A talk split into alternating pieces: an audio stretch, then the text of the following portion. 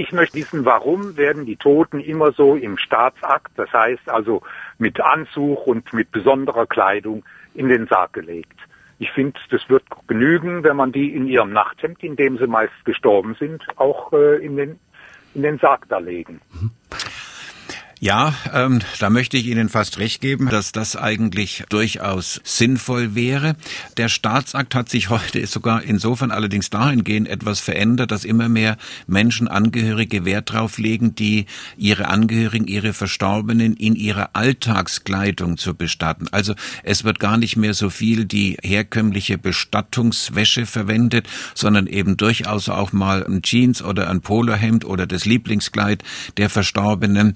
Also also da sieht man auch schon den Wandel, dass das nicht nur individueller, sondern auch persönlicher wird.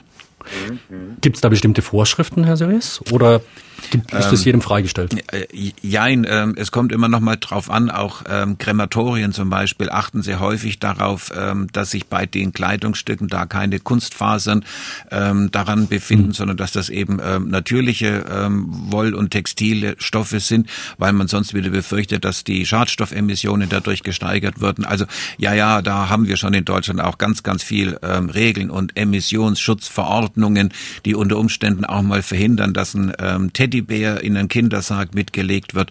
Aber das wäre ein ganz anderes Thema, ähm, wie wir in Deutschland immer noch Tod und Sterben auch und Bestatten ähm, reglementieren und regulieren.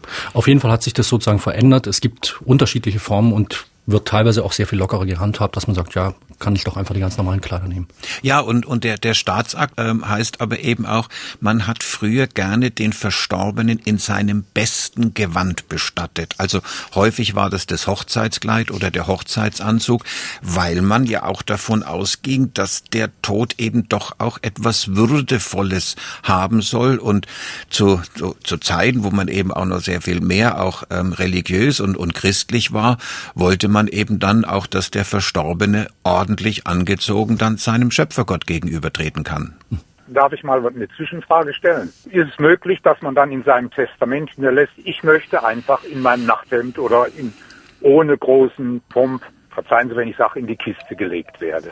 Ähm, Sie, Sie können das für sich schon selber verfügen, nur bitte nicht im Testament, weil das in der Regel erst lange oder etliche Tage nach dem ja. Tod veröffentlicht ja, ja. wird, sondern am ehesten in einer Bestattungsverfügung oder Bestattungsvorsorge, die man mit dem Bestatter abschließen kann. Und noch besser ist es, ähm, wenn vorhanden, dass man es eben seinen Angehörigen dann auch so sagt, ähm, was einem selber am besten tun würde.